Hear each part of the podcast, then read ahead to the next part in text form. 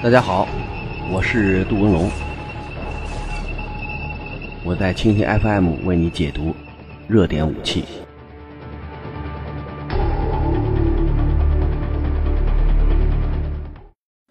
大家好，一天一种武器，一天一个视角，我是杜文龙，我在蜻蜓 FM 上为您解读新闻中的武器。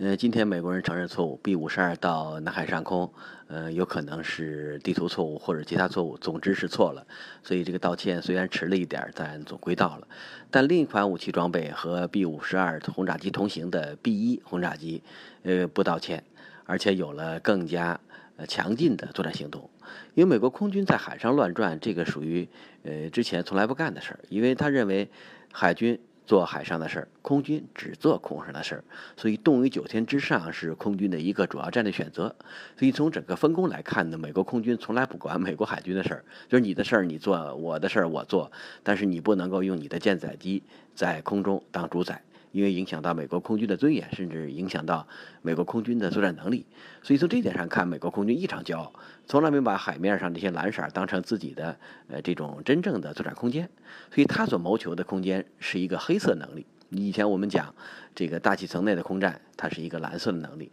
那么如果到了太空轨道，那完全是黑色，没有这种大气层折射的这种蔚蓝色，所以他把自己的能力定位为蓝加黑。如果是蓝加黑，那么它对于这个海水的蓝肯定是排斥。人家讲的是空中的蓝。那么最近 B 一轰炸机有了一个新的举措，就是它试射成功了新型反舰导弹。以前美国空军没有一枚对海攻击的弹药，都是对地攻击。你比如说像之前的 AGM 八六系的巡航弹，就打地面硬目标了。你包括科索沃、伊拉克、阿富汗都用了不少。另外扔那个杰达姆联合直接攻击弹药。另外，叫卫星制导炸弹，像这些都是它的强项，所以它的作战范围以地面作战为主。所以以前在冷战刚刚呃接近尾声的时候，有个叫空地一体战。所以美国空军把对地攻击当成自己的一个责任区域，从来没有把宽阔的海洋当成自己的责任区域。那么现在，美国空军的 B-1B 轰炸机成功试射新型反舰导弹，那么说明一个重要的问题：美国空军。开始尝试海水的咸味儿，所以这一期如果我们一定要起个题目，就是呃海水咸味儿诱惑下的美国空军作战能力。从这点上看呢，美国空军目前正在向空海提战这个方面靠拢。以前讲空地一体，那显然跟陆军这个联合作战关系。有比较大的呃这种提高，联合手段、联合能力，呃的确有了重大的进步。但是跟海军的联合以前是真没怎么联过，所以这次它的联合实际上是针对亚洲地区，特别是西亚地区所谓的空海一体作战这个概念。嗯，进行的一种组合方式，而且是空军主动降低身段，说我这个平台啊，呃，不扔对地的这各种炸弹导弹了，我把反舰导弹、反舰能力也当成自己作战能力这个重要增长点。所以今天我们就说说这架飞机和这枚导弹，就是导弹飞机一加一。所以这枚导弹跟以前我们熟悉的反舰导弹不一样。以前讲到美国空军的海军的这种反舰武器，呃，只有鱼叉。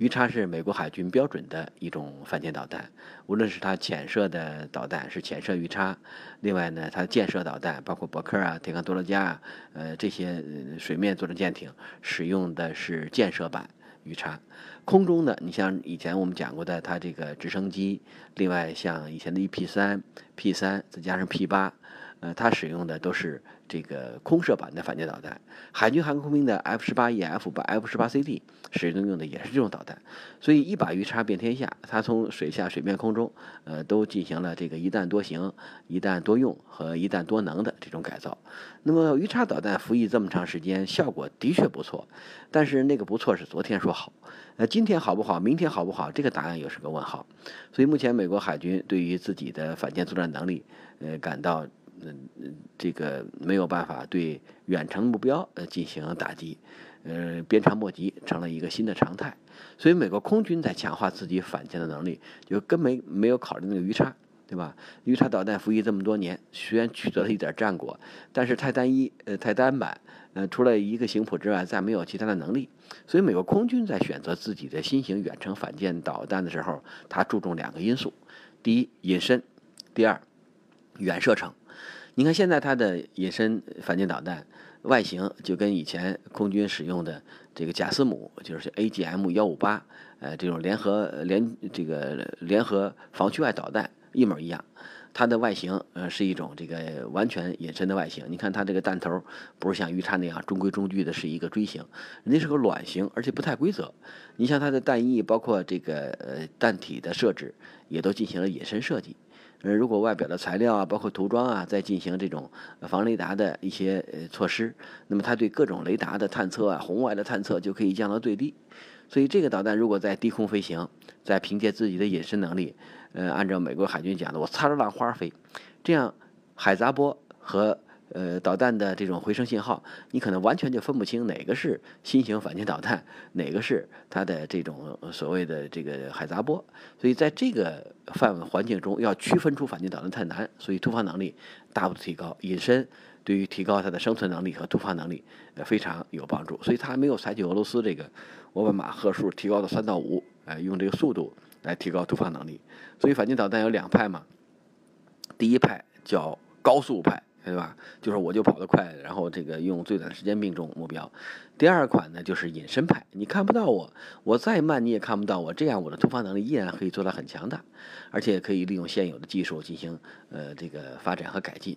那么这种隐身导弹战斗部的重量是四百五十四公斤，这是个标准的重量。你想，如果一个三千吨的船挨上两发这个四百五十四公斤炸药的这种。呃，战斗部有可能就会丧失作战能力，呃，在海上成为一只呆鱼或者是笨鱼，没办法游动。所以对方各种能力，包括它的舰炮啊，还有其他的这种能力不是很强大的武器，都可以对这种舰艇构成致命损伤。所以也是这个先先打虾，嗯，再打滩，再打瘸，再击毁，也大概是这么个思路。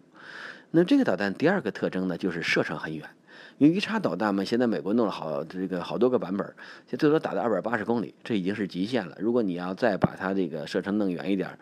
这个要换发动机，什么都得换，你等于重新做了一版这个反舰导弹。所以美国海军和海军战队对于鱼叉导弹的使用，由于驾轻就熟，所以也难免保守。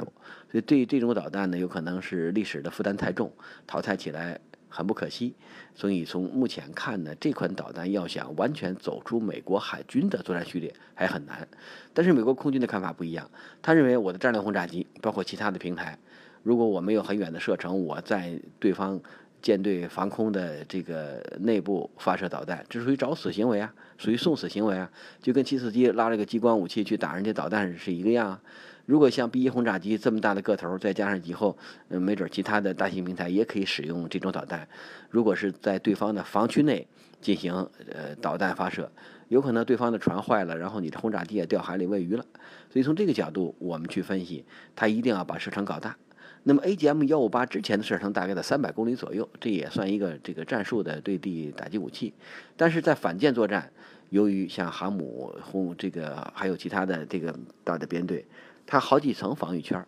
那个防御圈至少五百五十公里，按照美国自己在测算，如果你没有五百五十公里的射程，你要打别人的目标，你自己全身而退，这个难度比较大。所以 AGM 幺五八这种增程型，它的射程达到了八百公里甚至九百公里，因为这款导弹的动力航程是九百零三公里。如果能够解决目标捕获问题，解决目标跟踪问题，它可以提高自己的打击效果，让自己也更加安全。所以从这点上看。一定要上射程够远，让手中这把长剑在刺到对手的时候又不至于伤到自己。所以美国空军也想了一个这个非对称的作战方式，这一直是美国空军追求的一个优势。你比如扔那个这个之前的防区外的 AGM 八六，那肯定你打不到我啊，它一千五百公里到两千六百公里，没有办法对这段平台构成损失。另外呢，它还可以去把这个呃捷达姆啊。像这类导弹带着小翅膀扔下去，你想两万米高度投掷七十公里的射程，一般的防空武器哪有七十公里的防防御半径去打飞机啊？不可能，对吧？所以他在把这非对称防区外打击、远程打击当成了一个最核心的概念。所以新型反舰导弹也一定要延续这个概念。所以零伤亡、高效果，有可能美国海军、美国空军对这点的认识都很深，但是美国空军的认识比美国海军的认识还要强大的多。因为历次局部战争，他都是这么做的，呃，损失降到了最低，所以他认为，呃，贯彻这个概念依然是今后的一个重要做法或者是模式。这款导弹和其他导弹相比，还有一个重大的区别：美国正在搞什么网络中心战，在海上也有海上的网络中心战。那么这个网络中心战呢，不是说这个指挥员看到目标、预警机发现目标，然后决策分发目标，它不是信息流程的一种缩短，也不是信息传输的一种便利，而是要让导弹在网络中作战。你比如举个简单的例子，他认为这个导弹不光是我这架飞机发射去攻击我看到的目标，三点一线这个步枪的打法，他认为这种打击方式已经过时。如果有网络把平台导弹连接在一起，它能做到的一点就是由第三方控制。你比如说，我有一架 B 一，你有一架 B 一。如果我这架 B 一没已经没有弹药了，但是我发现了目标，我发现对方重要的舰船我要打，我怎么办？要按以前的办法，我回去装弹，然后再回来。恐怕我回来以后，那个船不知道跑哪去了。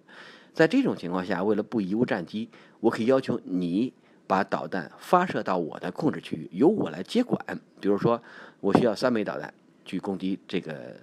作战潜艇，那你把导弹向我指定的这个区域发射，到了指定区域之后，我接手管理、控制这三枚导弹去攻击我发现的目标，这就叫交由第三方控制。甚至我们俩都，比如说我们俩这个都有导弹，那么另外一架飞机没了。他需要的弹更多，需要十个，我们带不了这么多。我们可以把导弹全部发射到他的那个控制区域，由他一并控制对目标进行攻击。那么这样，他的空中作战效果就可以大幅度提升。所以，命中我发现的这艘舰艇的导弹，未必是本机携带的导弹，有可能是编队的其他作战飞机携带的导弹。所以，你要从这点上看，它跟以前这种。呃，瞄准式的打击，一对一的点目标打击，就有了一比一个比较大的变化。所以这就叫由网络控制的海上交战试验。你要从这点，我们接着向下去分析。如果有了这么一个系统，那么今后海空一体有可能真是成为现实啊！你比如说，这个我发现了目标。我可以让第三方的轰炸机把导弹发射给我，我控制导弹去攻击目标。我还可以和水面舰艇、水下的潜艇构成通讯关系啊。你把你的导弹发射过来，由我来控制，或者是干脆水面舰艇发现了目标，它导弹数量不够，或者是不足以摧毁更多的目标，也可以从空中往下大批量的发射导弹，然后进入到。整个舰艇的控制区域内，由舰艇集中控制对目标进行攻击。所以今后海空一体真不是简单的，就是说你在哪儿我在哪儿，而是要把自己的各种打击手段融为一体，实现平台弹药的互操作。什么叫互操作啊？以前我们说的多，就是通过网络我来控制你台机器，这叫互操作。那么现在我通过网络控制对方的导弹，控制不属于本机的导弹，这也是互操作的一种重要模式啊。所以互操作未必都是去别人敲键盘，还有可能是接手对方发射的武器去攻击目标。所以这和以前相比，这个变化简直太大了。美国海军以前做过试验，他的试验呢就是大概在三十海里的距离上，因为这个他一开始没打准儿，选的不是这个很远，他对集装箱目标进行攻击，因为一个集装箱，比如十米乘以这个十五米，中间画个十字儿，他在这个。制导和控制过程中，命中精度几乎达到了米级，那说明这款导弹由第三方控制，它的精度跟自己控制差不多。如果整个链路是畅通的，控制原理是相通的，那么如果这种第三方控制的武器装备今后能够在海上发挥更重要的作用，这个对于提高打击效果的作用太大了。所以我们说过，今后如果扩展到这个联军之间，比如说。以后这个澳大利亚舰艇发射导弹，美国可以接管；然后美国发射导弹，澳大利亚可以控制。那么联军之间如果形成这样一种联系，你想想，这种火力打击的范围的强度会到多大？会达到一个多么强大的这么一个态势？